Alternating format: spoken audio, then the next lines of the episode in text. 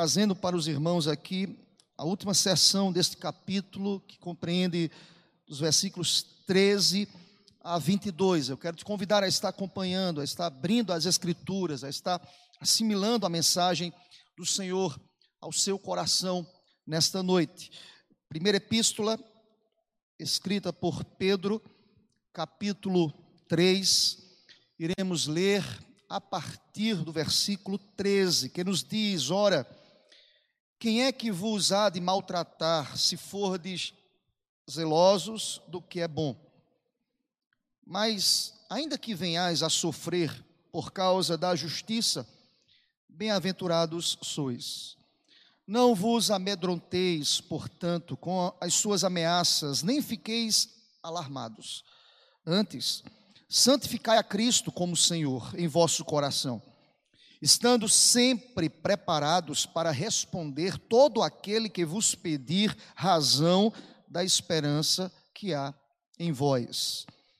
Fazendo, todavia, com mansidão e temor, com boa consciência, de modo que naquilo em que falam contra vós outros, fiquei envergonhados Fiquem envergonhados os que difamam o vosso bom procedimento em Cristo.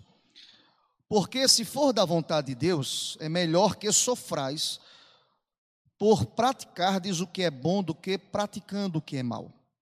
Pois também Cristo morreu uma única vez pelos pecados, o justo pelos injustos, para conduzir-vos a Deus, morto sim na carne, mas vivificado no espírito no qual também foi e pregou aos espíritos em prisão, os quais, noutro tempo, foram desobedientes, quando a longanimidade de Deus aguardava nos dias de Noé, enquanto se preparava a arca, na qual poucos, a saber, oito pessoas foram salvas através da água, a qual, figurando o batismo, agora também vos salva, não sendo a remoção da imundícia da carne, mas a indagação de boa de uma boa consciência para com Deus por meio da ressurreição de Jesus Cristo, o qual, depois de ir para o céu, está à destra de Deus,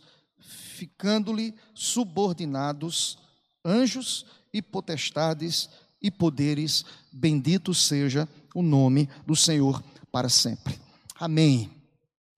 Meu querido, contou com a sua Bíblia aberta nesse texto que será objeto da nossa reflexão, da nossa ministração, da nossa exposição nesta noite. Eu queria começar, antes de olhar prontamente para o texto e extrair dele verdades que são verdades maravilhosas. Eu queria lhe dizer, queridos, que nós vivemos em um mundo marcado por medo, pelo medo constante. Nós estamos inseridos num mundo, e é fato, irmãos, inconteste, de que, vez por outra, somos surpreendidos por circunstâncias pelas quais somos desafiados ao exercício da perseverança, da coragem, da caminhada resoluta, de não olhar para trás, de fixar os olhos e ter a consciência de que estamos caminhando, progredindo. Mas, vez por outra, queridos, nós somos assaltados pelo medo. Eu poderia aqui elencar alguns, alguns medos: o medo da violência, o medo do perigo das estradas. Quantas pessoas amedrontadas por isso? O medo das guerras, a ameaça de guerras, o medo do terrorismo, o risco de bombas nucleares, biológicas, químicas, vez por outra são debates aí, são assuntos, são temas. Nós sofremos também, queridos, com a perseguição da igreja. Nós que defendemos o evangelho, nós que lutamos pelo verdadeiro evangelho, nós somos perseguidos. Pessoas que, de maneira muito apaixonada, lutam contra os princípios da palavra. Se não bastasse, meus irmãos, estamos inseridos neste contexto de pandemia. E quantas pessoas amedrontadas. É interessante como essas coisas, elas, por vezes, elas roubam e perturbam a nossa paz, roubam a paz e perturbam a nossa alma. É impressionante, meus irmãos, quantas pessoas atemorizadas, angustiadas. E por que eles disse isso como introdução hoje à noite, querido? Porque no contexto aqui em que Pedro escreve as últimas palavras do capítulo 3, esses leitores foram, eles foram encorajados a entender que Deus está no controle de todas as coisas, de que Deus não perde o controle de todas as coisas. É interessante, meus irmãos, como Pedro termina o capítulo 3. Ele termina encorajando os seus leitores com o fato de que a resposta certa aos sofrimentos, muitas vezes imerecidos, resulta em bênçãos. Uma resposta certa, uma atitude correta, uma atitude espiritual, mesmo aos sofrimentos imerecidos, isso resulta, irmãos, em bênçãos. E desta maneira, com, com comportamento ilibado, com comportamento espiritual, com comportamento regido pelo Espírito Santo de Deus, nós podemos testemunhar, irmãos, de maneira muito eficaz diante de um mundo que é extremamente hostil. Nós podemos testemunhar de maneira convicta, não alicerçados nos nossos próprios méritos, mas alicerçados no poder e na graça do Senhor. Pedro termina o capítulo 3 de maneira magistral, de maneira abençoada trazendo-nos algumas reflexões. Eu queria partilhar, eu queria extrair dessas palavras verdades que, por certo, irão trazer alento, quem sabe, ao coração mais temeroso, ao coração mais preocupado, a alma mais aflita, a mente mais perturbada, o coração mais atingido pelas circunstâncias da vida, eu quero lhe dizer aquilo que a Bíblia nos diz aqui nesta noite. É interessante como Pedro ele começa o versículo 13. Percebam, queridos, olhem comigo. Ora, quem é que vos há de maltratar se fordes zelosos do que é bom? É interessante, irmãos, como Pedro começa aqui a, a trazer a baila, a trazer a, a mente, a memória daqueles receptores desta mensagem. Ele faz lembrar aqui aos leitores a importância de se viver uma vida extremamente dirigida pelo Espírito Santo de Deus. É interessante que nós podemos aqui, irmãos, pensar claramente que a ideia, por exemplo, levantada pelo, pelo apóstolo Paulo, quando ele nos apresenta o, o fruto do Espírito, lá em Gálatas capítulo 5, ele irá nos dizer que o fruto do Espírito é amor, alegria, paz, longanimidade, benignidade, bondade, fidelidade, mansidão e domínio próprio. E ele acrescenta, irmãos, lá no verso 23, finalzinho do verso 23, Paulo diz: contra estas coisas não há lei. O que Pedro quer dizer aos leitores aqui, a partir do versículo 13, é que um comportamento espiritual, por certo, irá gerar frutos dignos. É interessante como Pedro ele tenta sinalizar à igreja que nenhuma circunstância adversa pode roubar o nosso comportamento cheio do Espírito. Nós precisamos viver né, por este viés. Por quê, irmãos? Porque Pedro termina a sessão anterior, e se você volta aí ao versículo 12, dizendo: Olha, eu posso me valer aquilo que eu acabei de dizer a vocês no verso 12: os olhos do Senhor repousam sobre os justos, não sobre aqueles que tramam e urdem ações maléficas, mas sobre os justos. Diz a palavra, verso 12: os seus ouvidos estão abertos às súplicas, mas o rosto do Senhor está contra aqueles que praticam males. Percebam, ele termina a sessão anterior e começa o seu argumento na última sessão dizendo: Olha, quem há de vos maltratar se fordes zelosos na prática daquilo que é bom? Eu quero iniciar também esta ministração dizendo a você que o nosso comportamento, independentemente das circunstâncias, tem que ser um comportamento revestido de amor, alegria, paz, longanimidade, benignidade, bondade, fidelidade, mansidão e domínio próprio, porque contra essas coisas não há lei. Contra uma vida que está cheia do Espírito Santo de Deus, não há lei na perspectiva de que, percebam, meus irmãos, não há mais um jugo da lei, nós fomos libertos pela graça que promove no nosso coração comportamentos que assustam. É trocar o mal pelo bem, é, é transmitir amor quando o contexto reclama de nós guerra. E Pedro começa dizendo a esses irmãos que estavam sendo perseguidos: vivam suas vidas de maneira ilibada, espiritual. Mas é interessante, meus irmãos, que como Pedro ele usa as palavras de maneira aqui magistral, irmãos. Ele diz agora, mas, verso 14, olha, o padrão é esse. Mas pode ser que um crente levanta lá no culto de doutrina lá da igreja e diz assim, pastor, mas se eu for perseguido injustamente? Mas se alguém se levanta contra mim? O, o texto responde, irmãos, versículo 14. Percebam comigo, mas ainda que venhais a sofrer por causa da justiça, olha aí a expressão grega Macários mais uma vez, como lemos aqui em Mateus 5, bem-aventurados sois, vocês são felizes. Não vos amedronteis, portanto, com as suas ameaças, nem fiqueis alarmados. É interessante, irmãos, como ele como Pedro, aqui nesse fechamento, ele coloca circunstâncias pelas quais nós passamos diariamente, irmãos.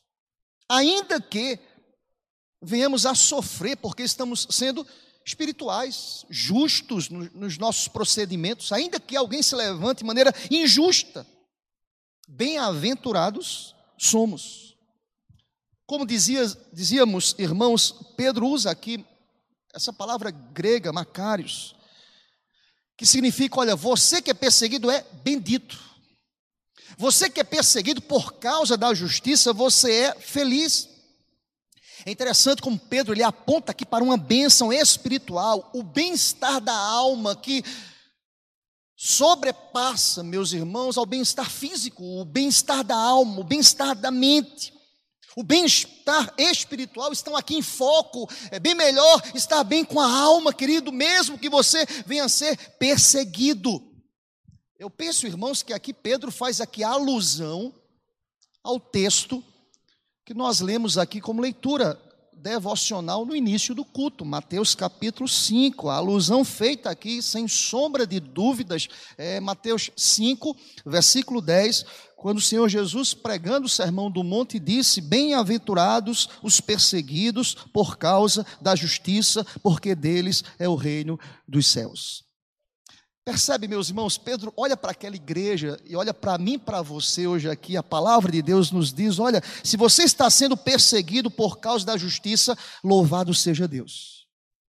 Seja qual for a situação temerosa, a que venhamos a enfrentar, porque é interessante como ele, ele completa esse versículo 14, até trazendo como pano de fundo uma realidade, quem sabe, de medo de alguns crentes. Mas, Pedro, nós seremos perseguidos. Mas, Pedro, nós enfrentaremos embates aqui. Mas, Pedro, a igreja está sendo perseguida. O império se levanta contra a igreja. E era realidade aqui no primeiro século, irmãos. A perseguição aqui religiosa era muito pesada. Aí sabe o que Pedro vai dizer? Eu, eu peguei aqui a tradução, irmãos, na nova tradução da linguagem de hoje, o finalzinho aí do versículo 14. Pedro vai olhar para a igreja e vai escrever o seguinte: presta atenção, não tenham medo de ninguém, nem fiquem preocupados. Glória a Deus por isso. Olha aqui para mim, querido. Quando nós temos a certeza na alma de que Deus está de fato cuidando das nossas vidas, olha, olha a ideia bíblica que eu, eu atrelo aqui, Salmo 139, os meus dias estão contados e determinados por Deus. Quando eu tenho essa consciência de que Deus está tomando conta de fato da minha vida, eu preciso tomar decisões certas. Eu não posso ceder aos medos e tomar decisões erradas. É como se Pedro trouxesse uma palavra de encorajamento à igreja. Não tenham medo, não fiquem amedrontados. Não cedam às ameaças, versículo 14. Não fiquem alarmados, não fiquem preocupados, estejam firmes. É como se Deus estivesse dizendo para a gente hoje à noite: fiquem firmes, não tenham medo. Eis a razão pela qual nós lemos no início desse culto, Salmo 125: Os que confiam no Senhor são como os montes de Sião, que não se abalam, mas estão firmes para sempre. Glória a Deus por isso, não tenha medo. Olha aqui, mãe, olha aqui, pai, filho. Eu tenho visto algumas orações aí, interessante a, a sinceridade das crianças, irmãos. Esses dias, esses dias eu vi um vídeo de uma criança orando. E fiquei extremamente sensibilizado com o coração daquela criança. E ela orava assim. Eu recebi um vídeo pelo WhatsApp e a criança dizia: Pai, tem misericórdia dos meus pais. Não deixa que esse vírus, uma criança muito nova, não deixa que esse vírus venha matar os meus pais. Preocupação, a, percepção de uma criança e quantas pessoas, quantos adultos amedrontados. Eu quero lhe dizer nesta noite, a palavra de Deus nos diz aqui, assim como o Espírito de Deus estava cuidando da igreja no primeiro século, ele continua sendo o mesmo Deus, glória a Deus. Ele está conosco. Não tenha medo, não fique apavorado. interessante, irmãos, que qual é a, qual é a orientação de Pedro aqui a essa igreja como antídoto ao medo? Ele vai dizer no verso 15: Olha comigo, vai comigo. O que eu devo fazer para não ter medo? Olha o que diz o texto. Antes, verso 15: Antes, santificai a Cristo como Senhor em vosso coração, estando sempre preparados para responder a todo aquele que vos pedir razão da esperança que há em vós. Percebem, irmãos, que coisa interessante. Pedro vai dizer: olha, olha, se você está sendo perseguido por causa da justiça, você é bem-aventurado. Mas, entenda o seguinte: nós só podemos agir ou reagir de maneira convicta, de maneira sincera, se as nossas vidas, se nós estivermos quedados e prostrados com uma vida íntima com Deus. Pedro, ele, ele apresenta aqui, irmãos, uma, um caminho a, pelo qual nós devemos seguir constantemente, independentemente das circunstâncias. Pedro diz: santifiquem-se ao Senhor. E aí, irmãos, é inevitável que o cristão tenha que ser convocado a defender a sua fé, e ele vai tratar sobre isso no verso 15, mas eu não posso defender a minha fé com outro espírito que não seja o Espírito Santo. E a base para isso é justamente antes santificar a Cristo como Senhor em vosso coração, ou seja, um antídoto para uma reação amedrontada ou desequilibrada, é justamente uma vida prostrada, quedada, cheia do Espírito Santo de Deus, uma vida aos pés de Cristo Jesus. Pedro olha para aquela igreja e diz: Olha, santifiquem-se no Senhor e é fato, irmãos, quando Cristo de fato é o Senhor das nossas vidas, Ele domina todos os aspectos da, das nossas vidas: ações, reações, posturas, falas, palavras, perseguições. Nós temos uma postura diferenciada às perseguições. Eu, eu posso me valer de Cristo, eu posso me valer da força que vem do Senhor. Eu posso me valer da presença inconfundível do Espírito Espírito Santo de Deus conduzindo a minha vida.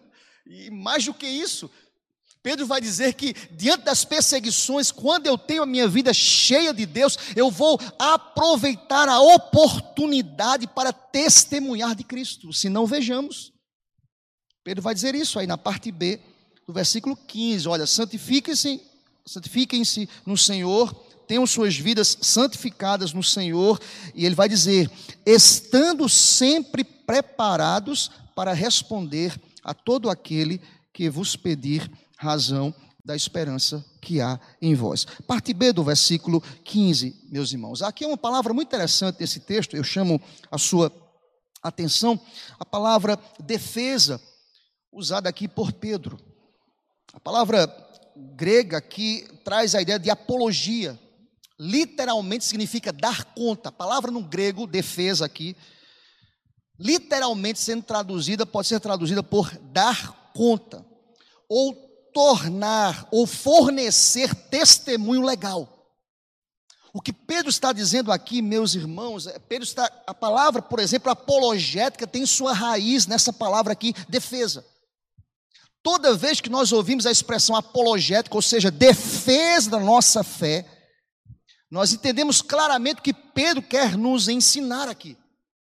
Pedro está dizendo que as pressões da vida, elas não podem servir como base para negar a minha fé, ou para ter o mesmo comportamento que o ímpio.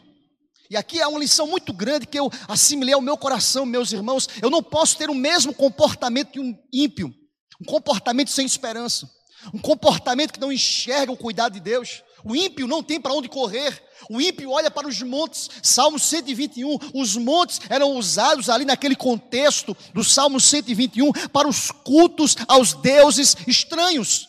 E o salmista levanta aí dizendo: Olho, eleva os meus olhos para os montes, de onde me virá o socorro? Ele diz: O meu socorro não vem dos montes, não vem de um culto pagão, não vem de uma esperança que não tem base, que não tem certeza alguma. A minha esperança, eu levo os meus olhos para o, para o alto, porque o meu socorro vem do Senhor. Glória a Deus por isso. O que Pedro quer dizer para a gente aqui, irmãos, é que as crises elas servem para que a igreja possa fazer apologia da fé.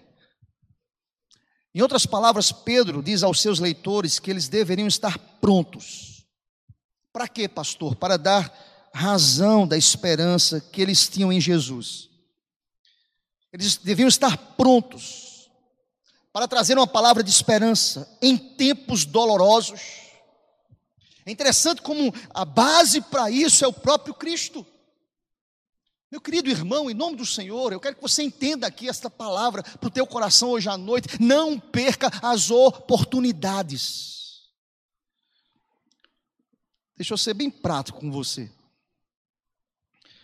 Use os, os espaços que você tem aí nas redes sociais. Use os grupos que você tem de família, de pessoas que não conhecem a Deus, do seu grupo ali, quem sabe, se, se há liberdade para isso do seu grupo ali, onde você mora, ali no WhatsApp, no seu condomínio, se você tem liberdade para isso, faça. Pregue o Evangelho. Fale do amor de Jesus. Fale que há esperança. Fale que, mesmo diante das pressões emocionais, psicológicas, físicas, eu sei em quem tenho crido e o meu redentor vive. Pedro olha para aquela igreja e diz: Olha, o tempo da perseguição é o tempo que nós temos para defender a nossa fé, para fazer apologia da nossa fé. Agora presta atenção, querido. Eu não posso fazer eu defender a minha fé com espírito de briga, assodadamente, de forma carnal, de forma arrogante, de forma vaidosa. Veja que Pedro, ele, a palavra normatiza qual deve ser o comportamento da defesa da nossa fé. Olha para o verso 16, veja que esse texto é fantástico, irmãos. Ele vai dizer: aproveite a, a, a oportunidade para defender a razão da esperança que há em vocês, que é Jesus, agora. Verso 16: fazendo todavia. Olha que coisa impressionante, irmãos. De que forma, igreja? Com mansidão temor, com boa consciência, de modo que, naquilo em que falam contra vós outros, fiquem envergonhados os que difamam o vosso bom procedimento em Cristo. Meus irmãos, esse texto aqui é uma, é uma exortação abençoada, não é verdade, irmãos? Eu tenho visto como muitas vezes as pessoas estão defendendo a fé de maneira muito assodada, muito carnal. nas redes sociais, eu, eu tenho falado isso aqui diariamente, constantemente, nas oportunidades que eu tenho, eu tenho visto isso aí. Pedro vai dizer o seguinte: não, a nossa defesa tem que ser, primeiro, com mansidão. Olha para o texto. Todavia, a defesa da fé, por mais razão que você tenha, ela tem que ser proferida com espírito de mansidão. O que é que você lembra? Eu lembro do fruto do espírito. A, a listagem de Pedro, de Paulo. Mansidão faz parte. Alguém que é cheio do Espírito Santo de Deus tem a sua vida conduzida pela mansidão. E Pedro vai aqui sinalizar, essa defesa, ela não pode ser feita de qualquer jeito, irmãos, com mansidão. Aqueles que expõem suas crenças com arrogância, com agressividade. Pedro vem aqui na contramão, não, igreja, não, não cedam às pressões. Lembrem-se, qual é a base disso? Santifiquem-se no Senhor, e aí sim você terá um coração manso. Pelo contrário, irmãos, uma, uma, uma atitude agressiva, uma resposta agressiva, arrogante, nos equipara com aqueles que eh, não conhecem o Espírito Santo de Deus. Quem tem Deus tem que ser manso. Eu não posso fazer o outro engolir os meus conceitos à força. Eu não posso fazer com que o outro creia nas minhas crenças na força. Eu preciso usar o Espírito de Cristo Jesus, o Espírito de mansidão. Mas ele vai dizer também à igreja: olha, não apenas com mansidão, mas com muito temor. A palavra temor aí, queridos, aí no verso 16, revela-nos a ideia de reverência. Percebem? Mansidão, mas eu não posso responder sem reverência. Ou seja, o que Pedro quer dizer aqui, irmãos?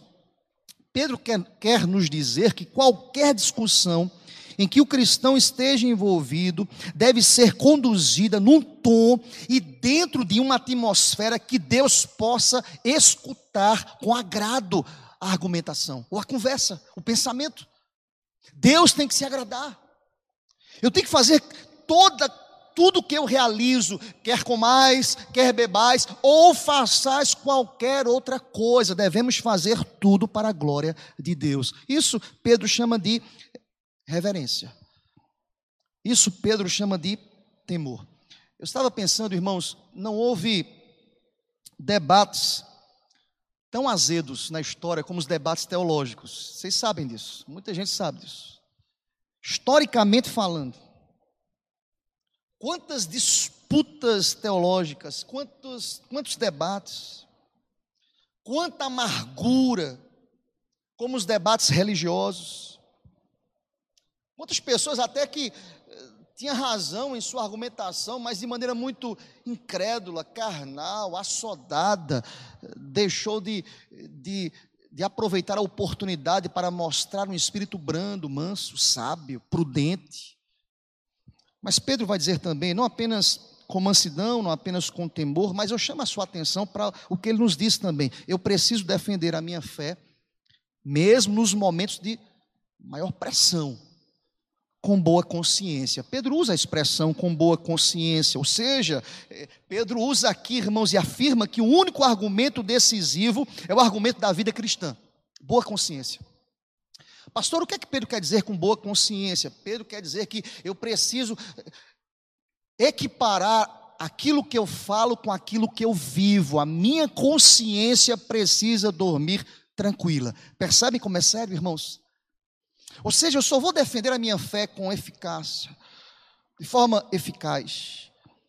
Se eu defender com mansidão, se eu defender com reverência e se eu defender com boa consciência. Eu não posso dizer, olha, façam o que eu falo, mas não façam o que eu faço. Eu preciso enfrentar as críticas com a vida que esteja acima de toda reprovação, irmãos. E nós chamamos isso, boa consciência, de testemunho, irmãos testemunho. Nós somos testemunhas de Cristo. É a nossa consciência, o nosso comportamento.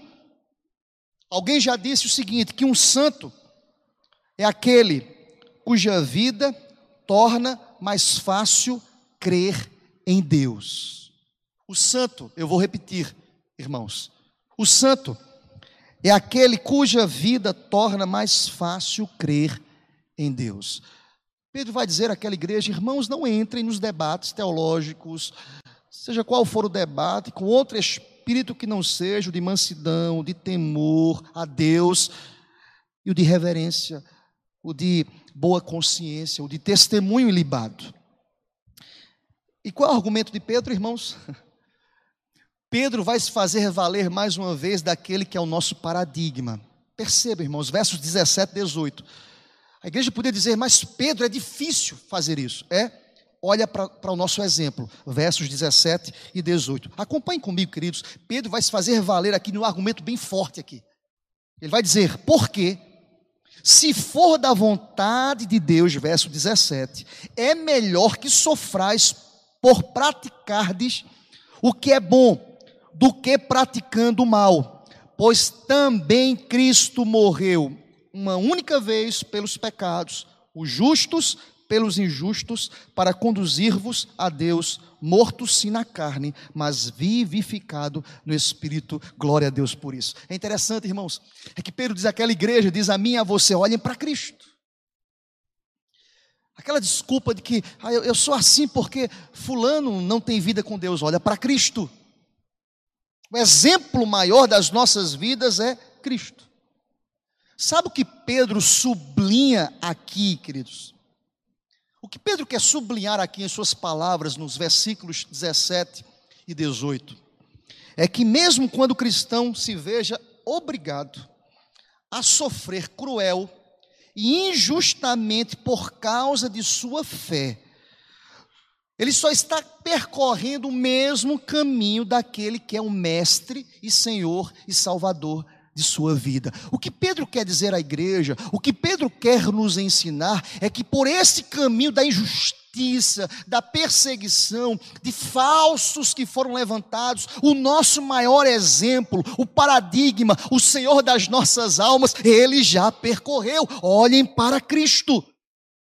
Ele vai argumentar aqui de maneira fantástica, irmãos. Ele vai dizer que Cristo morreu, verso, parteado, versículo 18, Cristo morreu uma única vez pelos pecados. Aqui uma doutrina da suficiência da morte de Cristo Jesus, gente, uma única vez. Percebem? Pedro afirma que a obra de Cristo é a única e que não é necessário que seja repetida. Não se faz necessário mais nenhum sacrifício neste sentido. Não, queridos, Cristo já pagou o preço uma única vez. Paulo vai falar sobre isso em Romanos, lá em Romanos 6, versículo 10. De uma vez por todas, os nossos pecados foram expiados. E Pedro vai dizer também, olha, olhe, para o verso 18 o justo pelos injustos. Percebe, irmãos? Pedro vai dizer, Pedro vai dizer no verso 17: se for da vontade de Deus, é melhor que sofrais por praticardes o que é bom. É melhor sofrer baseados na justiça. E perceba o que diz o texto, porque Cristo fez isso. Porque Cristo morreu porque o justo foi no lugar dos injustos, ainda no verso 18, parte B. É como se Pedro estivesse afirmando o seguinte: que o sacrifício de Cristo foi vicário. Cristo morreu uma só vez pelos pecados, os justos, o justo pelos injustos. Isso é que o justo tem que fazer, é caminhar e trilhar pelo caminho daquele que é justo, mesmo que o mundo venha a nos perseguir. Ah, meus irmãos, é interessante, mas por que Jesus fez tudo isso, irmãos? A resposta está no texto. Olha para o verso 18. Ele, o justo sofre pelo injusto para conduzir-vos a Deus. Fantástico isso aqui, irmãos, maravilha. Eu estava lendo esse texto, estudando a palavra conduzir, irmãos, no original. E a palavra conduzir no original diz respeito a introduzir. É interessante que o significado dessa palavra introduzir, aqui no contexto, tem um sentido muito especial. Por quê?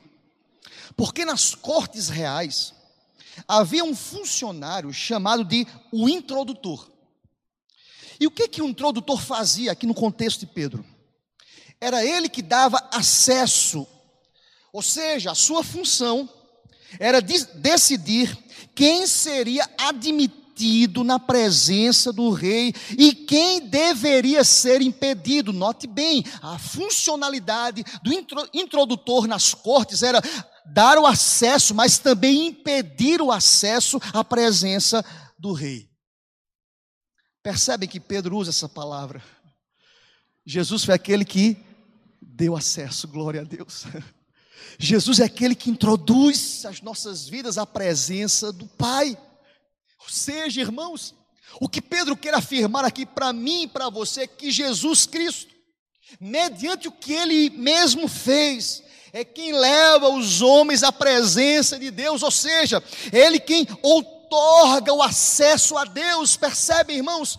Por isso que nós estamos aqui não pela nossa própria força, por isso que Pedro diz: olha, você não pode defender a, a sua razão da fé, a razão da sua fé, se você não estiver cheio do Espírito Santo de Deus. É Jesus que outorga o nosso acesso à presença do Pai. Eis a razão pela qual nós estamos aqui hoje à noite. Bendito seja o nome do Senhor.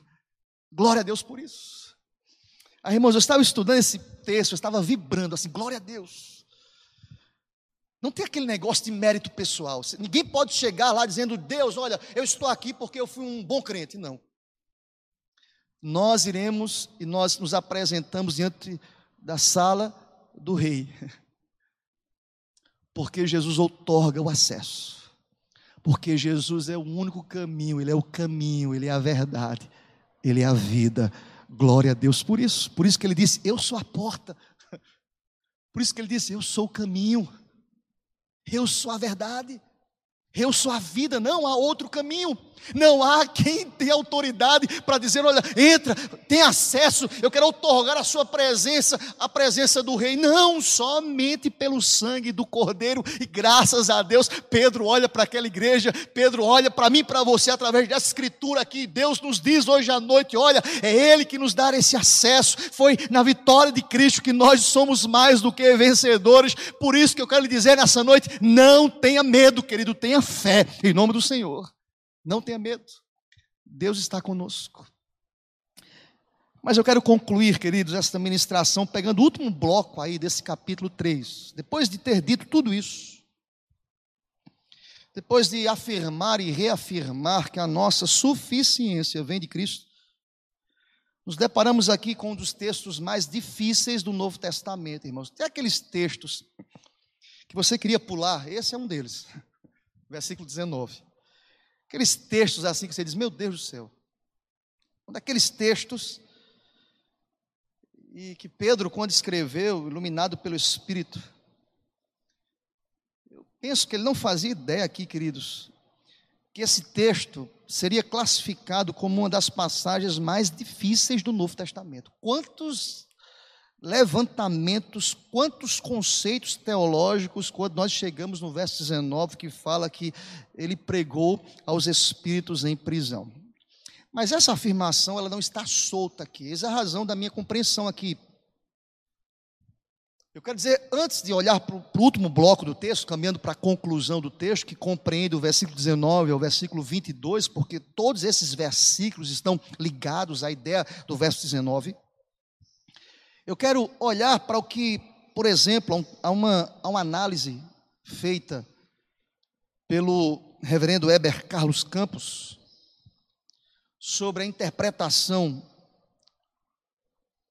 e a expressão desceu ao Hades. Eu até indico a vocês a leitura, muito bom texto dele, reverendo Heber Carlos Campos, o pai.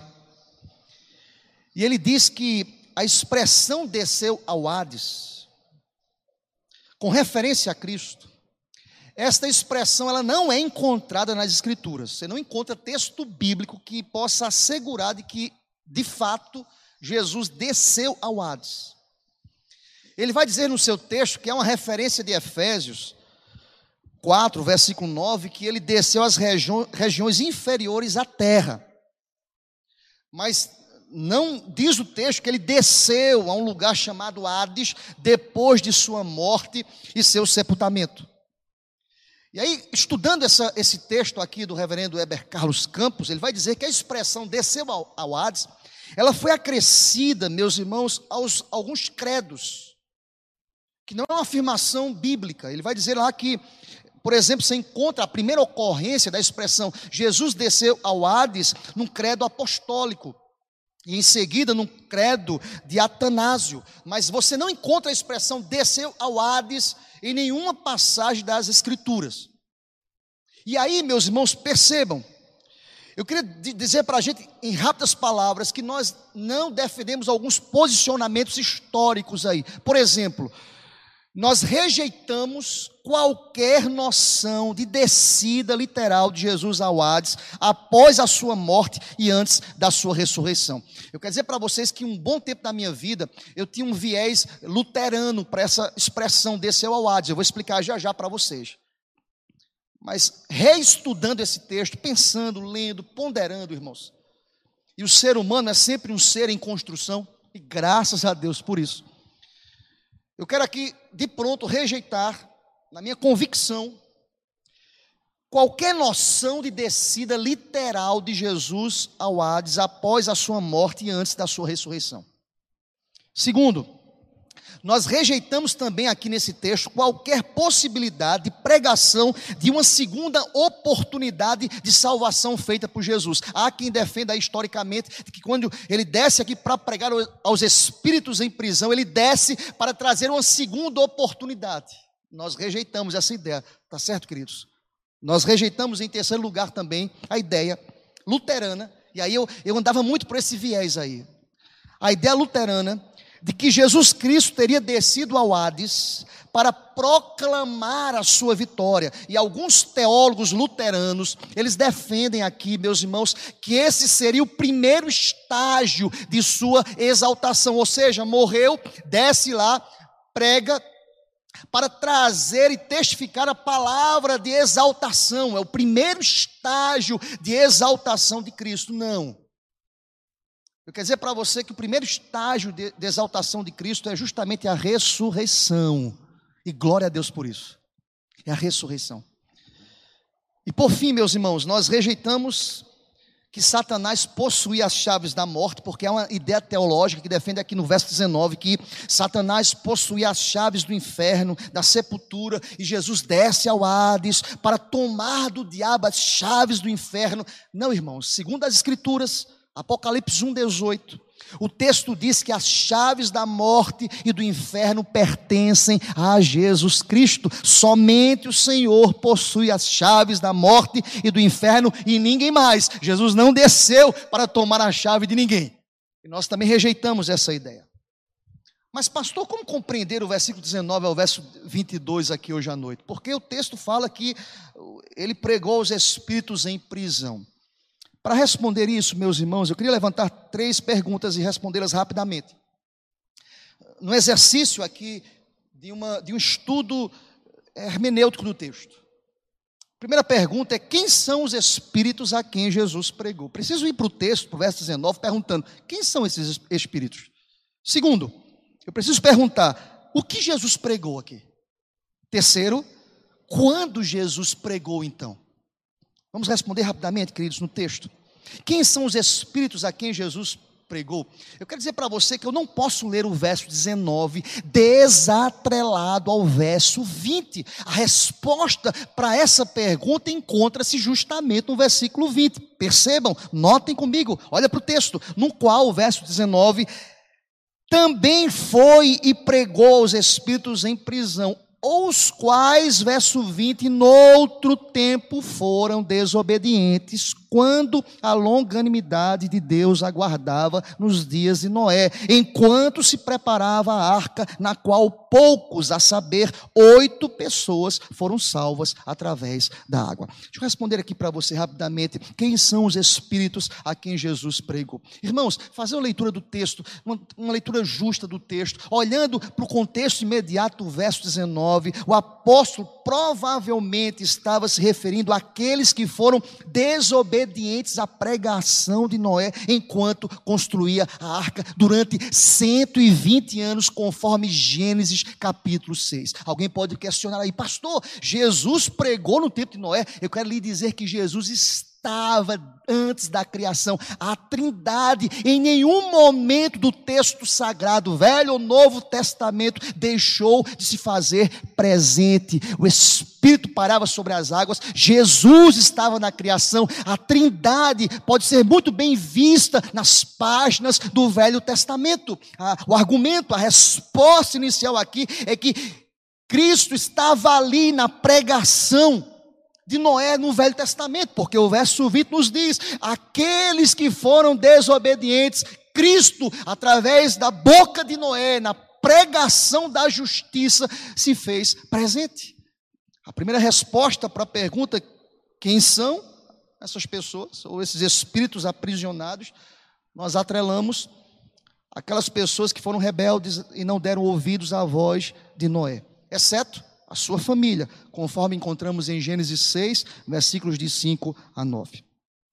Mas, pastor, qual é a convicção dessa afirmação? O texto.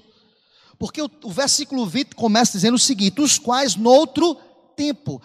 Quem eram esses espíritos em prisão? Aqueles que estavam noutro tempo. E ele trata e relata os dias de Noé. Mas uma segunda pergunta a ser respondida para a gente aqui. É, o que Jesus pregou? Se foi naquele contexto que Jesus pregou. Irmãos, a mensagem da justiça. Se você perceber, o texto, o verso 19 começa usando a expressão num qual também. No qual também, irmãos, não se refere ao lugar aonde Cristo foi depois da morte, mas onde ele estava. Ou seja, Entenda o texto, espiritualmente Cristo estava presente no tempo de Noé. E o que foi que Cristo pregou? Noé foi um pregador da justiça. Mas como nós podemos afirmar isso, pastor? Rapidamente, vai para 2 Pedro capítulo 2, rapidamente, exercício bíblico. 2 Pedro capítulo 2, versículo 5, rapidamente, querido. Vai comigo. O texto diz: e não poupou o mundo antigo, mas preservou a Noé, pregador da justiça. Cristo é justiça. E a mensagem pregada por Cristo aos espíritos em prisão, ali, a presença da Trindade, o próprio Deus ali usando Noé, é a pregação da justiça. Esta foi a mensagem pregada. E é interessante, meus irmãos, como o conteúdo da mensagem é legitimado, testificado pelo espírito de vivificação que estava ali com, com Noé, através de Noé, através da mensagem da justiça, da manifestação da ira de Deus, ira que por certo viria sobre o mundo ímpio, e Jesus estava ali, presente nesta mensagem. Mas por fim, irmãos, quando Jesus pregou, há uma corrente que diz assim, queridos, que eu vou ficar com a, com a expressão de, do reverendo Heber Carlos Campos, que Jesus, quando morreu, ele não passou um final de semana no inferno. Pelo contrário. Jesus pregou ali no, em outro tempo, ali, usando Noé, a presença de Deus, de maneira triuna, a trindade ali presente. Porque quando Jesus morreu, irmãos, nos diz a palavra, que ao morrer na cruz, Jesus foi se encontrar com o Pai. Mas como nós temos a convicção disso, que ele não fez estágio no inferno, não foi no inferno pregar, nada disso. Porque lá em Lucas, capítulo 23, versículo 46, está escrito: Pai, nas tuas mãos entrego o meu espírito. Ele foi assunto aos céus. É interessante notarmos, lembram daquela experiência de Jesus com os dois ladrões na cruz, só para reforçar o nosso argumento. Lembram que Jesus estava com dois ladrões e um disse assim: Lembra-te de mim quando chegares no paraíso. Ele estava em processo ali de morte física. E Jesus olha para aquele ladrão e diz assim: Hoje mesmo estarás comigo no paraíso. Irmãos, ficou muito claro ao meu coração, irmãos, que, que a, a base disso é tão grande quando nós olhamos no versículo 21. Vai comigo. Veja o argumento aqui usado, o qual, a qual, para a gente caminhar para o final figurando o batismo, agora também vos salva, não sendo a remoção da imundícia da carne, mas a indagação de uma boa consciência para com Deus por meio da ressurreição em Cristo Jesus. Note bem, querido, Pedro, aqui no versículo 21, ele utiliza a libertação de Noé e sua família do dilúvio como uma representação, uma analogia da salvação cristã por meio do batismo. Eu quero que você agora pare um pouquinho aí, querido. Eu não estou defendendo que a pessoa é salva pelo batismo, porque o próprio Pedro vai responder aqui de, de, pronto, dizendo no verso 21, não sendo a remoção da imundícia da carne, não pelos méritos da carne, não pelo batismo por batismo, mas o verso 21 tipifica aqui de maneira muito clara, ou seja, assim como Noé passou pelas águas do dilúvio para a salvação do juízo de Deus, de modo que os crentes passam pelo batismo na salvação do julgamento de Deus. Ou seja, é um, é um, é um selo da, da, da bênção e da graça de Deus sobre as nossas vidas. É um sacramento que o Senhor deixou para as nossas vidas e glória a Deus por isso. Eu acho fantástico, irmãos, como Pedro liga aqui o livramento que a família de Noé tem através das águas e aponta, assim como, irmãos, olhem para o texto, assim como também Através do batismo, nós também encontramos pelos méritos e a salvação, ou seja, a ação soberana e espiritual de Deus no nosso coração, nós encontramos a salvação da condenação e da ira de Deus eterna. Glória a Deus por isso, meus irmãos. Ou seja, irmãos, o batismo é um testemunho externo do que acontece internamente na vida do crente.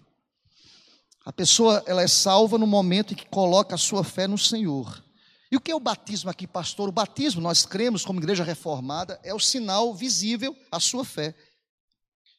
E a, e a resposta a essa fé, um sinal visível. Aquilo que já aconteceu no nosso coração. Eu acho fantástico, meus irmãos, esse texto. Eu quero reiterar para você: o batismo não salva ninguém. E Pedro deixa isso muito claro no verso 21, mas ele aponta: olha, assim como a família de Noé foi liberta e salva pelas águas, através da água. Ele termina dizendo isso no verso 20, através da água. O batismo também vem como sinal, como selo daquele que pagou o preço na cruz pelos nossos pecados e estamos libertos para a glória de Deus. Percebe, irmãos? A família de Noé foi liberta, salva. Deus também salva, e Deus também escolheu tantos outros. Estamos livres da, da ira vindoura. Sabe o que Pedro quer dizer aqui à igreja? Que aquilo que nos ameaça pode tirar a nossa vida, pode tocar o nosso corpo. Mas assim como Noé foi salvo pelas águas, glória a Deus. As águas que correm do trono de Deus já foram derramadas, o Espírito Espírito Santo de Deus já foi selado nas nossas vidas. O mundo pode perseguir, Pedro diz. O mundo pode se levantar injustamente. Mas ainda aquele que tem fé, ainda que morra, viverá eternamente. Bendito seja o nome do Senhor. Aí sabe como Pedro conclui essa, essa sessão dizendo, verso 22, leia aí em casa, querido. O qual, depois de ir para o céu, está à destra de Deus, ficando-lhe subordinados. Veja a autoridade de Jesus, meus irmãos. Anjos, potestades e poderes. Sabe o que Pedro quer dizer àquela igreja? Irmãos, nós estamos seguindo aquele que ressuscitou, aquele que reina sobre o pecado, pela sua ressurreição, aquele que reina sobre a morte por sua proclamação aquele que reina sobre o inferno por sua ascensão. Ele reina sobre tudo. Jesus está sentado à direita de Deus, Pai, e ninguém, nem mesmo Satanás, é capaz de usurpar o seu trono. Jesus reina para todos sempre. Aleluia. Amém. Eu quero dizer isso a você hoje à noite, querido. Eu concluo dizendo isso ao teu coração. Nenhuma pandemia irá trazer ao nosso coração tormento nenhum. Eu dizia ontem, na reunião remota, virtual, do meu pequeno grupo, ontem à noite, eu dizia àqueles irmãos, nós estamos estudando o livro de Jó. E eu dizia àqueles irmãos ali, naquela reunião ontem, que o livro de Jó É um livro extremamente oportuno para esse tempo de pandemia. E é interessante, meus irmãos, ao estudar o livro de Jó, nós percebemos o cuidado de Deus. Ele passou por tantas provas, por tantas dificuldades. Perdeu muitas coisas. É verdade, queridos. E eu dizia ontem na reunião do pequeno grupo, mesmo que a minha vida venha a ser ceifada por este vírus, este vírus, ou qualquer outra forma que a morte venha tocar e tomar a minha vida, nada nem ninguém poderá me separar do amor e da graça de Deus. Em Cristo nós estamos seguros. E Pedro termina a sua argumentação aqui do seu capítulo 3, dizendo: Olha, ele reina sobre os anjos, ele reina sobre as potestades, ele reina sobre todos os poderes. Que o Senhor muito te abençoe. Que esta palavra possa ser aplicada à tua alma. Que você possa sentir encorajado na certeza de que em Cristo Jesus. Vocês entendem, entendem a expressão do texto? Em Cristo Jesus, mesmo passando por tudo aquilo que Jesus passou, pela injustiça, pelos embates, pelas lutas, pelas dificuldades, passando por tudo isso, em Cristo Jesus, nós somos mais do que vencedores. Vocês lembram o que Jó disse no capítulo 42 do seu livro? Eu sei em quem tenho crido. Que você possa descansar nesta palavra, que você possa perseverar, que você possa viver defendendo a sua fé com muita ousadia, com muita firmeza, com muita sinceridade.